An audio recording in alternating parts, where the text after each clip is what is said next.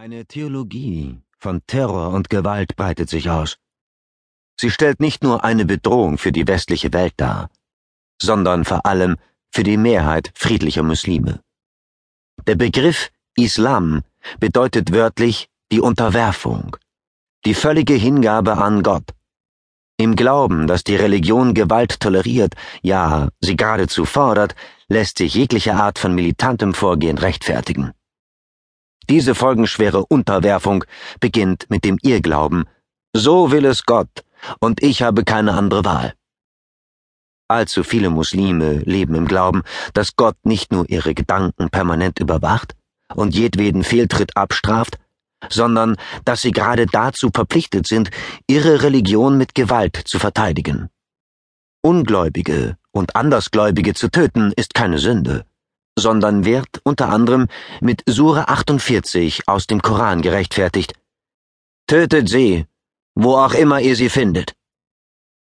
Aus Angst vor der Strafe Gottes geraten immer mehr Anhänger des Islam in eine fatale innere Abhängigkeit, die dazu führt, dass einige von ihnen bedingungslos den Heilsversprechungen des IS folgen. Dass dahinter nicht nur religiöse, sondern oft rein politische oder kriminelle Absichten stecken, ist vielen Anhängern des IS nicht bewusst. Der selbsternannte Kalif Abu Bakr al-Baghdadi drückt es in einer Ansprache an seine Anhänger so aus. Ich verspreche euch nicht, was andere Herrscher ihren Untertanen versprechen. Keine Sicherheit, keinen Wohlstand, nein, ich verspreche euch, was Allah den Gläubigen im Koran versprach, dass er sie zu seinen Stellvertretern auf Erden werden lässt.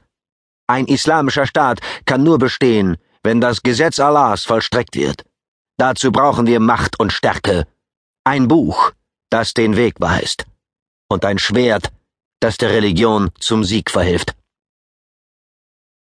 Besteht Grund zur Angst vor dem IS? Ja. Denn der Terror im Namen Allahs breitet sich immer weiter aus. Der militante Islamismus findet mittlerweile seine Anhänger auch im Westen. Warum aber ist der IS so erfolgreich? Und was versprechen sich junge Kämpfer davon, ihr Leben dem Kampf für den Glauben zu verschreiben? Um begreifen zu können, was den IS auch hierzulande so gefährlich macht, müssen wir uns mit dem religiösen und weltanschaulichen Hintergrund genauer beschäftigen. Nur wer die Gefahren und die Verlockungen des radikalen Islamismus kennt, hat auch eine Chance, sich und die Jugendlichen in seinem Umfeld zu schützen. Dieses Hörbuch gibt einen Einblick in die Entwicklung einer Terrororganisation, die sehr wahrscheinlich noch gefährlicher ist als Al-Qaida. Denn anstelle von Rachefeldzügen gegen den unterdrückerischen und ausbeuterischen Westen strebt der IS ein weltweites Kalifat an einen islamistischen Staat. Für die Errichtung dieses Staates sind alle Mittel recht, die man sich irgendwie aus dem Koran oder seinen Auslegungen herleiten kann. So bleiben die Anhänger in dem Glauben, sie würden das Richtige tun, wenn sie sich nicht gegen die Menschenrechtsverletzungen auflehnen, die durch den IS begangen werden. In dem Wunsch, ein gottgefälliges Leben zu führen, werden sie für den Terror instrumentalisiert. Der IS hat im Gegensatz zu Al-Qaida nicht nur vor, den Westen anzugreifen, um ihn zu erschüttern.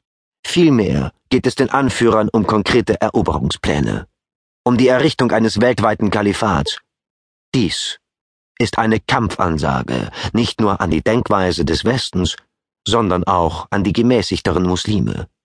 Doch von ihnen kommt noch zu wenig Widerstand. Und oft genug findet der Traum vom Kalifat als einer neuen Lebensordnung in ihnen Widerhall. Besonders junge Muslime und Konvertiten sind gefährdet, den radikalen Ansichten zu folgen. Nicht ohne Grund gehen tausende junge Männer aus dem Westen nach Irak und Syrien, um sich dem selbsternannten Kalifen anzuschließen. Sie sind bereit zu kämpfen. Und zum ersten Mal in ihrem Leben haben sie wirklich etwas zu gewinnen. Ruhm und Ehre im Diesseits wie im Jenseits, genauso wie die Macht, sich als Herr über Leben und Tod zu gebärden.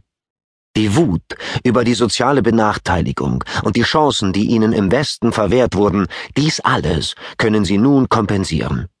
Endlich führen sie ein Leben, in dem sie Aufstiegschancen haben, auch wenn dies andere Menschen das Leben kostet. Für die Errichtung des islamischen Staates